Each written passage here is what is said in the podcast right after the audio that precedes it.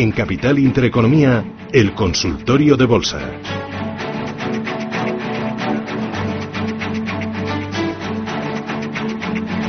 91 533 1851 91 533 1851 es el teléfono directo de Radio Intereconomía para que nos llamen, nos dejen sus eh, consultas. Tiene también un WhatsApp, el 609 224 716. Ahí pueden mandarnos eh, mensajes de audio o de eh, texto. Y con Nicolás López de MG Valores vamos a eh, hablamos de esa guerra comercial, de cómo puede afectar a los eh, mercados. Eh, vamos con las consultas de nuestros eh, oyentes.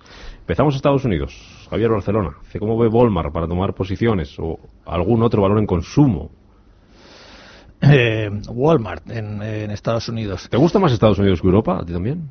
Sí, en general sí, eh, pero quizás sobre todo pues por el tipo de, de compañía eh, de crecimiento que, que, no tenemos en, eh, Europa, ¿no? Es decir, pues, fundamentalmente, pues todas las compañías, eh, digamos, tecnológicas que, en el caso de Europa, pues tenemos eh, tenemos muy poquitas, ¿no? Alguna hay, tenemos a, a SML, Holdings, tenemos SAP, pero en fin, en general, Europa, los índices europeos son mucho más cíclicos, mucho más industriales que los Estados Unidos. Entonces, Walmart, pues es una compañía tradicional, pues una cadena de supermercados que Mm, también está teniendo sus eh, particulares eh, eh, dificultades ¿no? para adaptarse, digamos, un poco al, al, nuevo entorno, a los Amazon y compañía.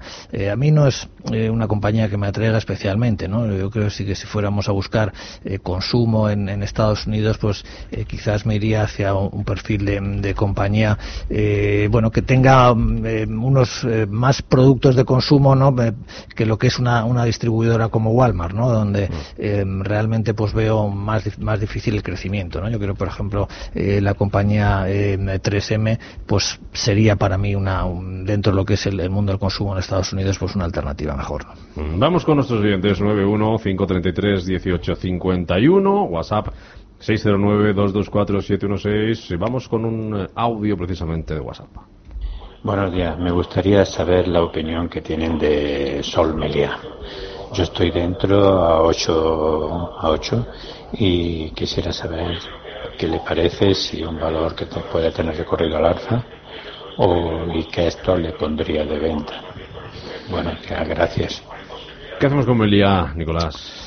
Bueno, pues eh, en principio mantenerla, ¿no? Melia estaría dentro de, del grupo de, compañías cíclicas, pues que, bueno, han tenido un, en general un mal comportamiento en los últimos eh, dos años y que todavía, ¿no? En este, en este rebote que se ha iniciado en la bolsa eh, a principios de, de, este año, finales de, del año pasado, pues todavía es de los que se ha movido más lateral y no ha tenido un rebote realmente significativo y ahora pues otra vez está ahí en la zona de mínimos, ¿no? Entonces, son eh, Melia es una compañía que yo creo no que eh, como todas estas cíclicas está un poco en el proceso de, hacer un suelo y en el proceso de, de iniciar un rebote eh, más sostenido cara a próximos meses pero que bueno pues todavía no tenemos así la, la señal clara no quizá la señal clara sería que superase la zona de 9.20 aproximadamente que es donde se ha atascado este rebote y mientras tanto pues bueno vamos a ver si aguanta aquí en los mínimos. El problema de ponerte aquí un stop pues es que bueno tampoco sería raro que, eh, que cayese un poquito por debajo ¿no? de, los mínimos que, hay, que hizo en, en diciembre, que es eh, 7,80 aproximadamente, 7,70. Ahí es donde teóricamente habría que poner el stop. Eh, bueno, pues nos arriesgamos a que nos salte y, y, y, cerrarnos y bueno, pues esperar otra otra oportunidad, ¿no? Pero sería lo más razonable, ¿no? De momento aguantar un stop en 7,70 y vamos a ver si, si aguanta aquí. Nos, si nos salta el stop, pues nos quedamos un poquito a la, a la expectativa de ver cómo evoluciona y ver si un poco más adelante pues podemos volver a cogerla. Eduardo, ¿qué tal? Buenos días. Hola, buenos días. Eh, mire, mi pregunta era para don Nicolás, que a ver si pudiera analizarme de manera lo más fundamental posible un valor como ENCE. Eh, en fin, conozco las últimas eh, novedades, lo de Pontevedra, etcétera, etcétera, y tenía da, puesta una orden de, de, compra bastante baja que veo peligrosamente con miedo de que se va, de que se puede llegar a realizar. Entonces, mi pregunta es, ¿realmente hay un miedo o hay la posibilidad de que nos encontremos ante un nuevo duro Felguera o ante un nuevo día con una cuestión como ese? Es decir, a mí no me, importa perder durante durante un determinado tiempo, pero saber que la compañía realmente tiene unos fundamentales, que no tiene problemas de deuda o que no tiene algún problema que a mí se me escapa, lógicamente como profano, y que posiblemente don Nicolás eh, conozca. Entonces quisiera que desde ese punto de vista, es decir, sabiendo que realmente ahora mismo está bajista, de acuerdo, pero que realmente no hay un problema estructural importante con respecto a esta, esta compañía, o insisto, podemos llegar a, y claro, pues me tiemblan las carnes pensando en que podemos encontrarnos con un nuevo Duro Felguera, un nuevo día, etcétera, etcétera. Lo mismo, por favor, con respecto a ArcelorMittal. Gracias. Gracias a usted, Eduardo. Vamos a ver, en principio no hay Ahora, ahora mismo la probabilidad de que ENCE entre en un deterioro que le lleve a, eh, a medio largo plazo a, ser una compañía fallida, pues yo creo que, eh, que no es eh, significativa, es decir, no, no lo veo en absoluto probable. lo que sí es cierto es que ENCE es una compañía, digamos, de, perfil cíclico, ¿no? Entonces, el problema para ENCE sería que entrásemos, digamos, pues en una especie de, recesión, ¿no? Los valores cíclicos, cuando, digamos, entras en una fase de recesión, los precios de sus productos eh, caen, sus márgenes bajan y pueden eh, incluso llegar a entrar en pérdidas durante algún tiempo. Eh, eso produce, pues bueno, pues que la deuda aumente, produce una situación, digamos, de estrés en la compañía hasta que se sale de ese ciclo y se vuelve a entrar en una fase de crecimiento. este yo creo que es una compañía lo suficientemente sólida y además tiene una parte ya importante de su negocio en, en la venta de electricidad que le da, digamos, hay unos ingresos recurrentes como para que en un eventual entorno de, una nueva crisis, de una recesión, pues podría eh, manejarse y bandearla. Eh, entonces eh, no, no, veo digamos ese riesgo no no, no me lo plantearía lo único que pasa es que como todos los valores cíclicos pues tiene unas grandes fluctuaciones ¿no? en, su cotización. ¿eh? igual que ha subido desde un euro hasta eh, nueve euros en, en los últimos eh, tres o cuatro años, pues ahora está en una corrección muy intensa que se ha visto agravada por el tema este de, Pontevedra. Los resultados que ha publicado en el primer trimestre también han sido flojitos, hay, ahí hay una cierta, un cierto estrechamiento de margen, de márgenes, es decir, lo que estamos viendo en los resultados de ENCE, pues de alguna forma similar a lo que estamos viendo en otros sectores cíclicos que con esta desaceleración que ha habido en la economía, pues se, está viendo afectados. El año 2019 va a ser un año más o menos flojo en cuanto a resultados, ¿no? con, con cierta caída del beneficio, pero no, por supuesto, con pérdidas ni nada, ni nada de ese estilo. Eh, lo que pasa es que, bueno, cuando el mercado ve que, que, se empieza a entrar en una cierta caída de beneficios, pues los inversores, pues, bueno, pues se protegen, se ponen defensivos y, y se penaliza mucho el valor. Yo creo que esto es una fase transitoria y que, bueno, a partir de 2020, pues volveremos otra vez a, a ver una mejora en los resultados de, de ENCE, ¿no? Entonces, eh, en ese sentido, eh, me parece bien que se pueda comprar y que se pueda aguantar mm. y manejar esta situación. Lo único, la única recomendación es que a la hora de ver qué peso puede tener en nuestra cartera un valor como ENCE, pues hombre, hay que ser prudente, ¿no? No es lo mismo estar en ENCE que estar en Iberdrola o que estar en, eh, no sé, en Telefónica, por decir los valores más tranquilos. Preguntaba creo también por ArcelorMittal, ¿no? ¿Qué le decimos brevemente?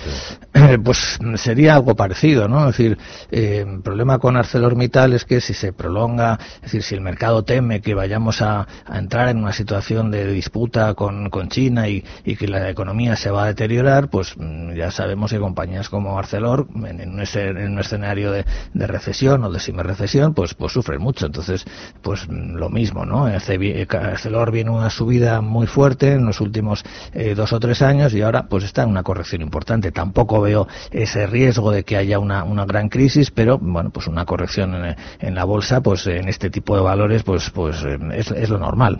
Mm, vamos con más consultas. Pregunta precisamente por telefónica. Eh, Nicolás dice, ¿cómo ven la lista telefónica para entrar a estos niveles? Eh, vamos a ver, yo creo que Telefónica lo, importante quizás es que, se, que entendamos qué tipo de compañía es. Una compañía que tiene un negocio que mm, está creciendo eh, al 1, 2% anual, un negocio eh, muy maduro, muy competitivo y que, bueno, pues y que nos paga un gran dividendo. ¿no? En consecuencia, yo creo que invertir en Telefónica pues es invertir en, en un producto financiero que nos da un 5 o un 6% de rentabilidad por dividendo que, creo que mm, está, es bastante seguro, relativamente seguro, pero que la revalorización del título pues no será muy grande, ¿no? Porque si crece al 1%, pues en principio pues, pues eso es lo que puede revalorizarse al año, ¿no? Un 1, un 1, un 2%, un 3%, más el dividendo. Entonces, eso es lo que es Telefónica.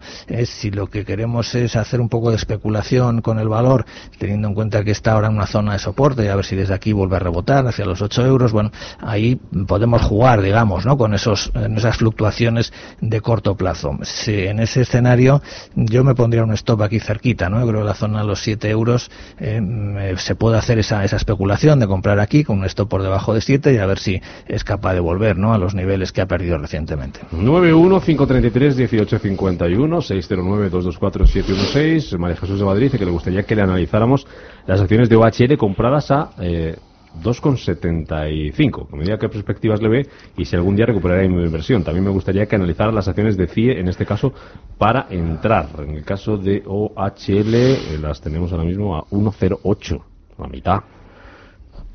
Bueno, OHL, vamos a ver, es una compañía eh, que ha vendido lo que era su principal negocio, ¿no? Las concesiones de autopistas que tenía en México.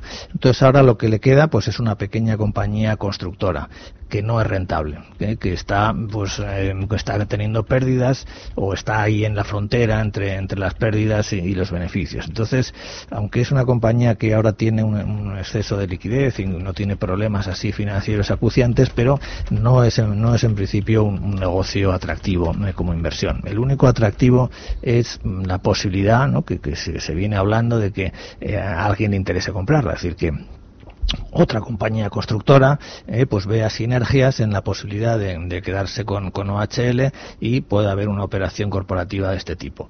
Eh, bueno, pues, pues es una posibilidad especulativa, pero que yo no sé si, si va a suceder, ¿no? Mm, por lo demás, pues no, no me atrae eh, OHL. ¿CIE, mejor? CIE, pues mejor. CIE mejor también es de las compañías que está en una situación un poco complicada y en ese sentido yo esperaría un poco. Es decir, yo creo que todas las compañías que están ahora eh, ligadas al tema de, China, como es el caso de CIE, eh, es para vigilarlas, pero no para invertir todavía. Pues no sé si tenemos eh, audio de, WhatsApp, ¿lo tenemos para, para escucharlo antes del boletín? Pues venga, vamos con ello. Hola, buenos días. Esta consulta para el señor Nicolás López es sobre FIA Automotive. Ayer la compré a 24.50. necesito que me diga stop loss y si puede ser precio de salida, la FEA. Pues se lo contamos rápidamente o después del boletín. Vamos a ver, eh, rápidamente. Eh, precio de salida para CIE. Eh, CIE es que están en medio de un rango de consolidación lateral, ¿no? Entonces, el stop yo lo pondría por debajo de 23.00, ¿no? Que es el último mínimo que tiene. Eh, por arriba, pues hay dos posibilidades, o venderlo cerca de 26, ¿no? Que es el que es el nivel de resistencia que tiene ahora importante, o esperar a ver si rompe esa zona, entonces ya tendría un recorrido mayor. Pues a la vuelta al vuelta informativo seguimos. Consultorio de bolsa con Nicolás López 911 533 1851 609 224 716.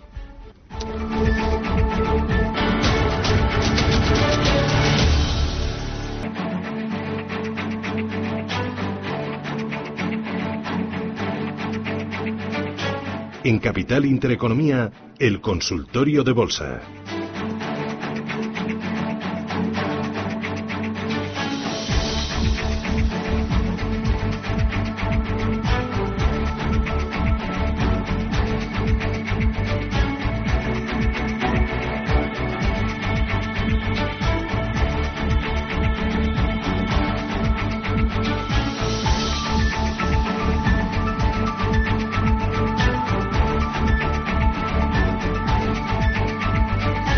Pues hasta el final de este consultorio de bolsa con Nicolás López de MG Valores, eh, mirando, consultas, mirando eh, oportunidades, mirando empresas que pueden eh, salir más o menos perjudicadas de, esta guerra comercial. Tengo por aquí más WhatsApp, nos preguntaban, vamos a ver un segundo, te busco, Nicolás.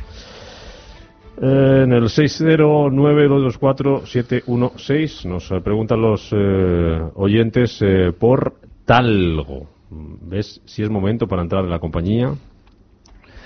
Mm, yo creo que sí, ¿no? Que Tango, Talgo es una compañía que está ante eh, dos o tres años eh, de un eh, buen comportamiento de su negocio, ¿no? el negocio de, una compañía como Talgo sigue un, comportamiento, digamos, estacional de largo plazo o cíclico, en el sentido que los contratos son a largo plazo, tiene un periodo de maduración largo y ahora hemos entrado en un periodo 2019, 2020, posiblemente también 2021, donde se van a sacar eh, adelante pues eh, contratos que se han ido haciendo en estos eh, últimos dos tres años y que van a hacer que los, beneficios de la compañía crezcan bastante, ¿no? Se deja atrás dos años complicados como han sido 2017 y 2018 y entramos en un periodo positivo. Y lo que pasa es que bueno el comportamiento de la acción ya en parte no nos está anticipando este este buen ciclo con la subida que ha tenido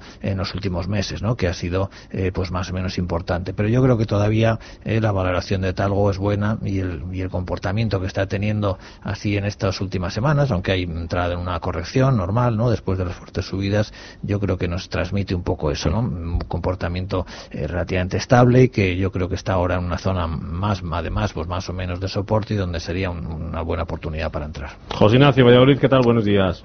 Hola, buenos días. Mire, yo quería saber por CaixaBank, que parece que está en precio, a ver si me puede dar una pincelada, qué tal se encuentra y todo esto, don Nicolás.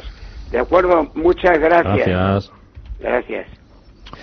Eh, bueno, aquí los bancos volvemos un poco a, lo de siempre, ¿no? Eh, si los bancos eh, están en una situación bastante estable, es decir, están en, no, están en, una situación de riesgo como la crisis que tuvimos hace unos años. son compañías que ahora pues pagan un buen dividendo, una buena rentabilidad por dividendo, que ya en sí mismo yo creo que es atractiva, ¿no? Se puede invertir en un valor como CaixaBank simplemente optando a ese 4 o 5% de, de rentabilidad por dividendo y, bueno, pues conformarnos con eso durante un tiempo hasta que eh, la situación de, digamos, de crecimiento del banco mejore y, podamos ver una revalorización de sus acciones. En ese sentido, pues a mí me parece bien, ¿no? Invertir ahora en, CaixaBank. Eh, es verdad que en el corto plazo, pues bueno, pues sigue ahí eh, presionada porque el mercado en esta situación en la que estamos de incertidumbres, pues sigue viendo a los bancos como valores de riesgo y sí, hay un poco el goteo eh, a la baja, ¿no? hecho, está cerca de los mínimos eh, de hace unas semanas, 2,70, 2,60, eh, pero yo personalmente creo que estos son niveles para en los que se puede invertir. Mm. por supuesto, dentro de una cierta diversificación, no jugarlo todo a un valor ni, ni a un sector, pero yo creo que que en estos niveles de precio pues es atractivo. A través de WhatsApp, me gustaría, ¿me podría indicar cómo va Daimler? Dice que las tiene compradas a 65 y Deutsche Post compradas a 31. Bueno, Daimler es de las compañías eh, automovilísticas pues la que eh, mejor se ha comportado, ¿no? Me diría en estos eh, meses así complicados para, para el sector y en particular, bueno, pues un rebote que ha tenido bastante importante. Ahora, como todo el sector, pues está otra vez en, en fase de corrección. yo creo que la zona de los 50 euros aproximadamente pues, es la zona en la que yo creo que podría estabilizarse. quizás esperar un poco, ¿no? Porque cuando ves un valor eh, como pasa ahora con Daimler, que está en una caída muy intensa, pues em, quizás esperar un poquito, ¿no? A ver si efectivamente se nos estabiliza en esta zona de los 50 euros, pero un poco tener la, mente en, eso, ¿no? Que si vemos eh, síntomas de estabilización, pues invertir entre 50 y 52 euros, que es un poco su zona de, soporte.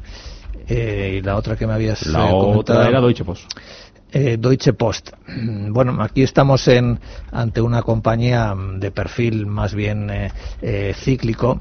las compañías de las antiguas compañías de correos, pues se han transformado. Ahora son, por supuesto, compañías que se dedican, pues, al, a, llevar los paquetes, ¿no? De, de Amazon de un lado para otro. y en ese sentido, pues, es una compañía bastante ligada al ciclo. Yo creo que también hay un cambio importante a partir de finales de este año pasado pasado. Hay una primera subida fuerte desde 24 a 32 y ahora, pues como todo el mercado está en su fase de corrección. Pero yo creo que es, eh, bueno, aquí también tenemos otra oportunidad de incorporarnos a un valor eh, a unos precios eh, mejores. Quizás entre, también esperar un poquito, 27, entre 27 y 28 euros para mí sería la, zona de compra. Francisco La Rioja, buenos días. Buenos días. A ver qué tiempo es oro, ¿verdad? Bueno, Esto, dale, dale las gracias que me dijo que compraría Plus y, y voy ganando. Bueno, mira.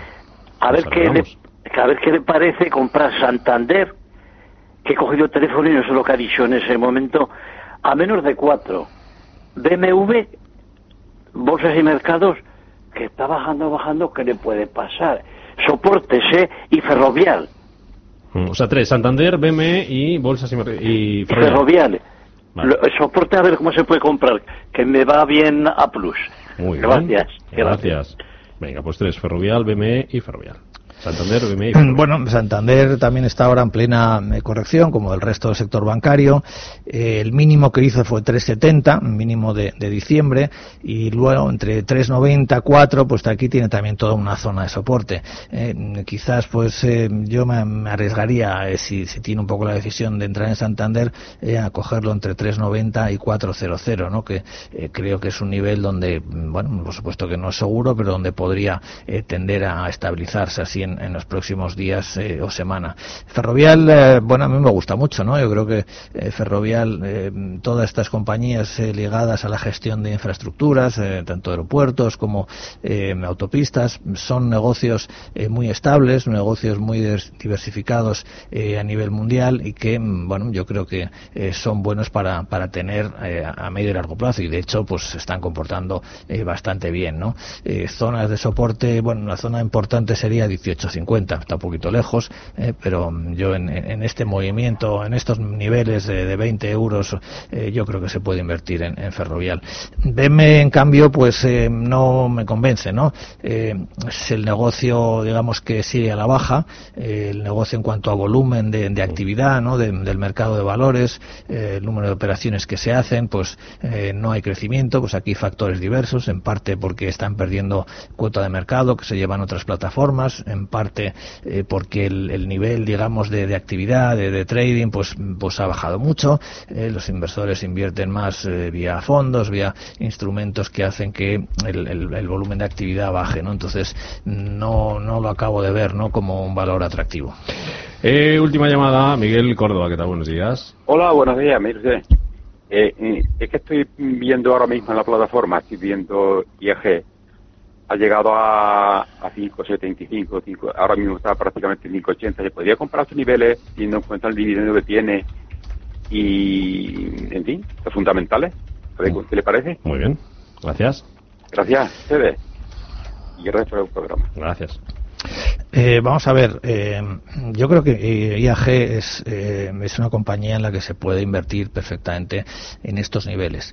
Tiene un buen dividendo. Ahora bien, lo que sí hay que ser consciente es que no es lo mismo invertir en el dividendo de una compañía, digamos, muy estable, tipo Iberdrola o estas compañías eléctricas que están semirreguladas y que son mucho más estables en su comportamiento a largo plazo, que en una compañía como IAG, que está más expuesta a los vaivenes de la economía, ¿no? Entonces, eh, bueno, eso hay que tenerlo un poco claro, ¿no? Es, si, que, si buscamos una inversión segura, estable, con un buen dividendo, eh, IAG no es el perfil ideal. ¿eh? En IAG tenemos un buen dividendo, por supuesto, además en los resultados recientes la compañía se ha puesto como uno de sus objetivos el mantener un dividendo estable a largo plazo, pero su, su movimiento, su comportamiento en bolsa, pues es bastante más volátil, ¿no? Entendiendo eso y asumiendo esas fluctuaciones en, bolsa, pues a mí me parece que está en unos buenos niveles para invertir. Nicolás López, MG Valores, que vaya bien lo que queda de martes. Que pues muchas gracias. Caluroso, hasta la semana que viene. Hasta luego.